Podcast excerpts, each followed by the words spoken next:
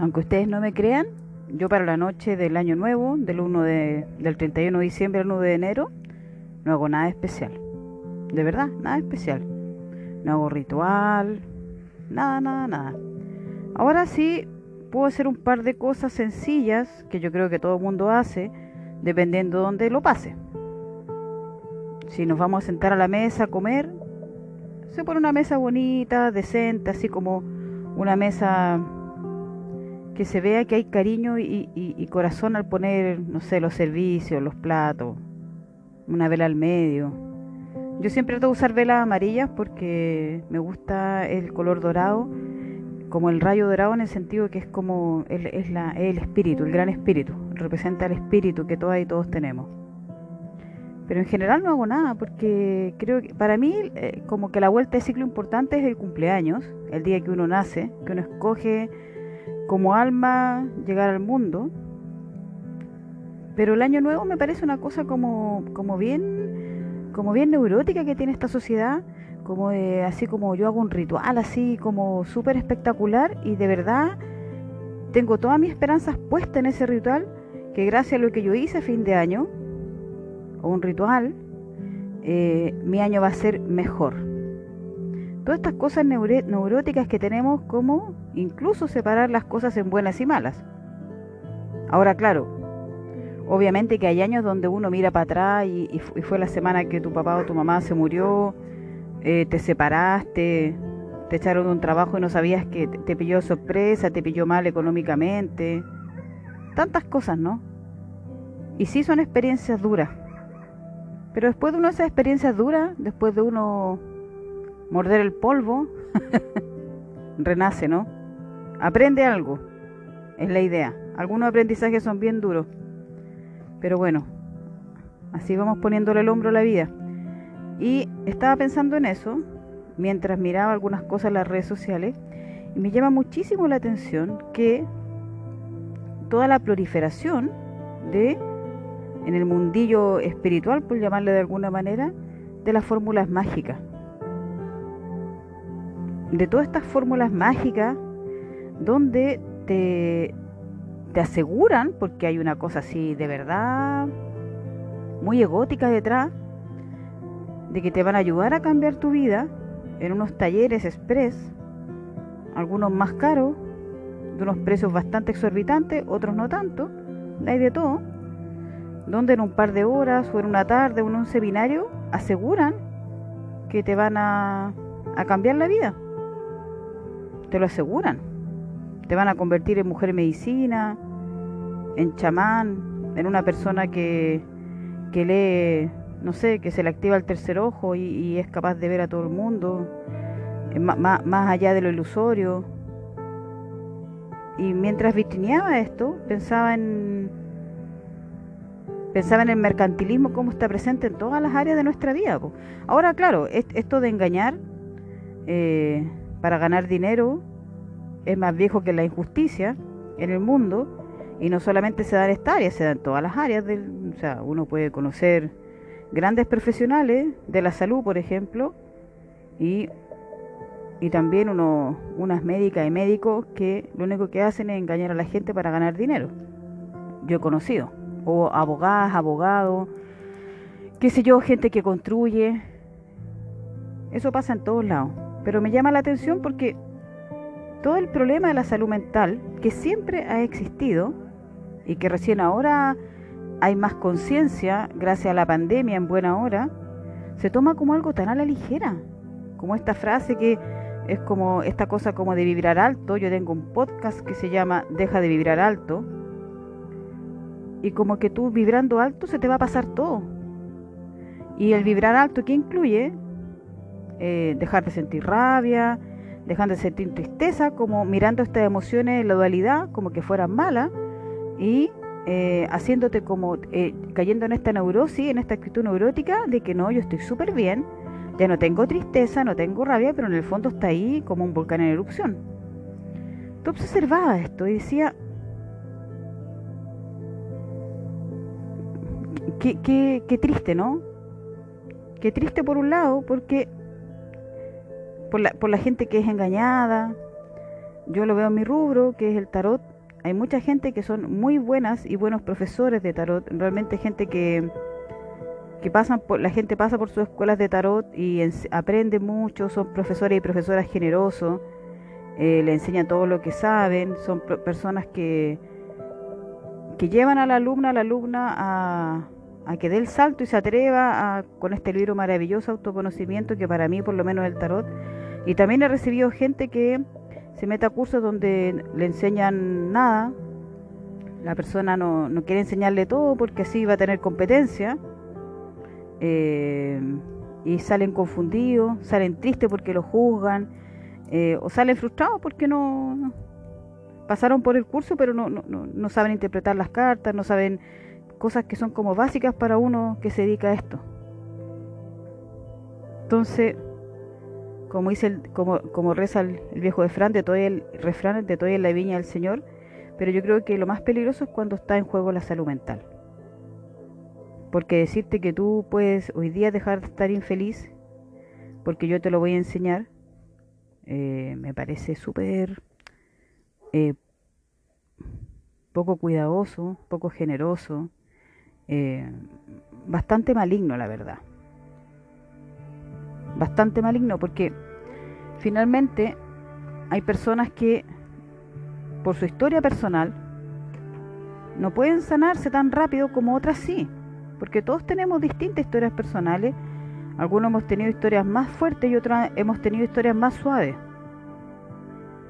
Porque no solo cuando una es niña es niño, no, no, no solo se trata de la pobreza económica, que también es duro eso, sino que también tenemos una pobreza emocional, esa sensación de abandono, que claro, no tiene que ver con el dinero, tiene que ver con otras cosas más profundas, entonces no una persona que una persona que no pasó pobreza no significa que no, no venga con problemas del desarrollo, con traumas del desarrollo por su historia personal. Entonces todos estos cursos que están saliendo ahora, donde en el fondo banalizan años de años de estudios de personas que se dedicaron a sanarse a sí mismas, fueron generosas, escribieron libros, dejaron ahí escuelas de aprendizaje y te dicen que en una tarde te van a sanar. Yo he visto incluso talleres que te dicen que te van a enseñar cómo ser millonario. Y me parece bien si hay personas que son millonarias, que tienen muchísimo dinero y creen que uno lo puede aprender en una tarde, siendo que quizás tienes que sanar mucho más cosas más profundas. Me parece plausible, si es que tú de verdad crees que puede ser. Yo creo que cada uno, en todo caso, cada uno es libre de ganar dinero como desee. Y como dijo una vez, me acuerdo en un reportaje, hace hartos años ya, de un viejito que hacía este pepito paga doble, este juego que hacen en las calles, donde hay alguien que, que se hace como palo blanco, como que, que, no entiende el juego, y los demás caen por la ambición, ¿no? Hay uno que él empieza a mover esas tres como, como tres tapitas, y uno adivina dónde está el dinero y se lo gana, y es de mentira porque es amigo de él, el palo blanco. Entonces me acuerdo que él lo detuvieron y le preguntaron ahí mientras él estaba ahí como tras las rejas, como en un calabozo, y él dijo, mire, mientras existan tontos que me crean, yo voy a estar aquí una noche y mañana sigo haciéndolo. Y es verdad, pues, él tenía razón, entonces yo creo que cada uno y cada uno, ya que estamos en la economía de libre mercado que tanto les gusta, puede ganar el dinero como quiera, y ahí va a depender de una si cae o no en estas mentiras. Pero sí yo creo que hay que tener precaución con lo que es la, la salud mental.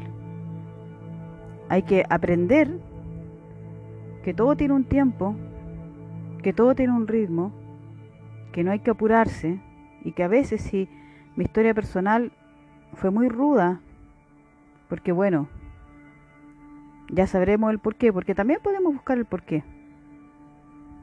Si sufrí mucho cuando niña, abusos, vejámenes, y, responsabilidad de las personas que debían cuidarme.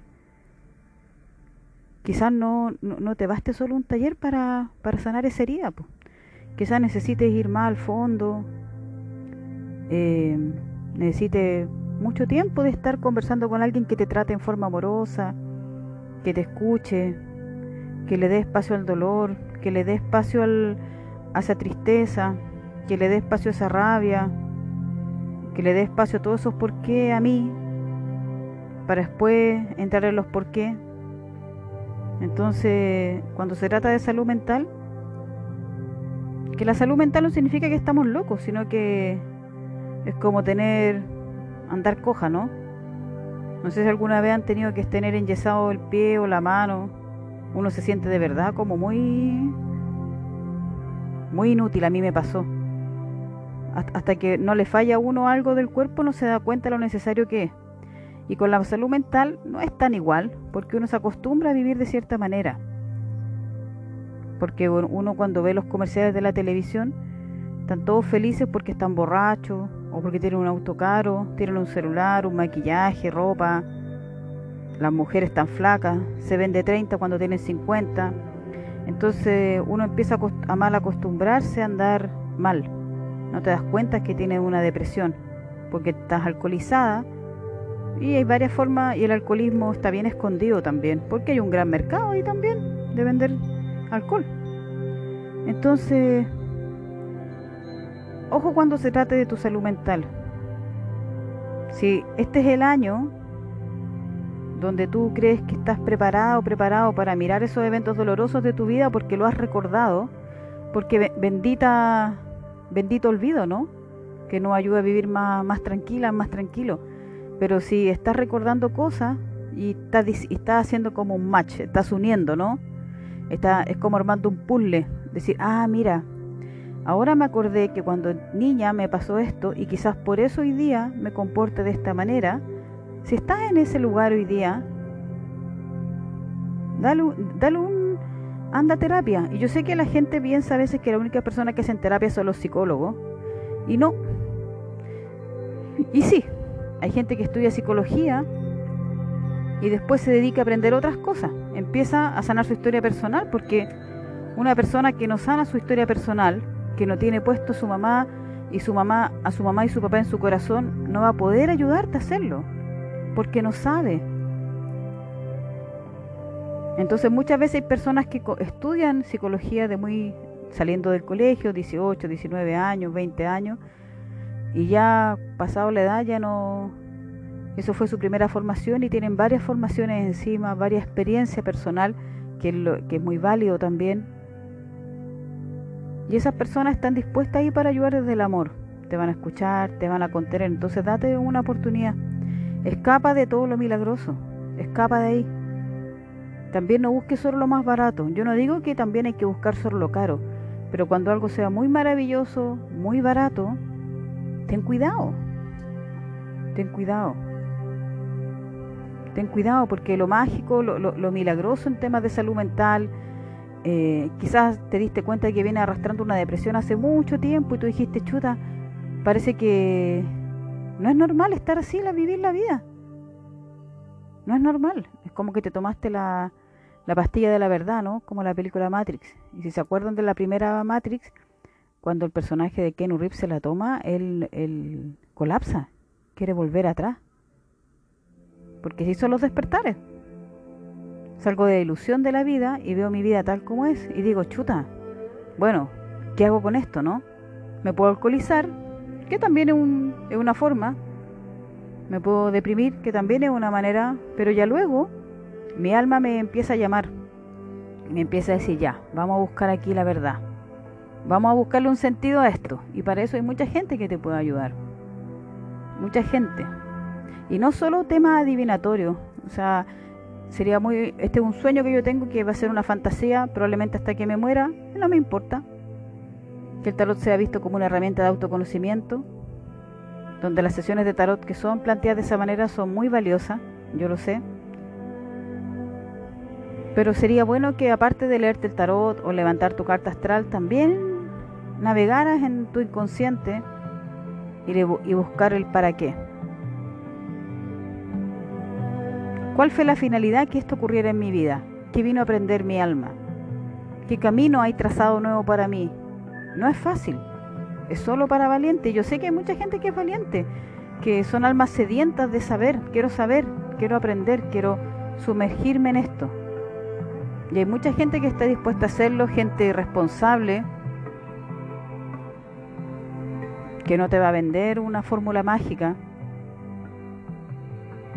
Porque todo lo de la fórmula mágica, ser mujer medicina, ser chamán, ser lectora de, no sé qué cosa, y, y, todo eso es del ego. Y está bien, es parte de la experiencia humana, pero cuando tú estás sola en tu casa, con tu corazón en silencio, y sientes paz, eso es la verdadera felicidad.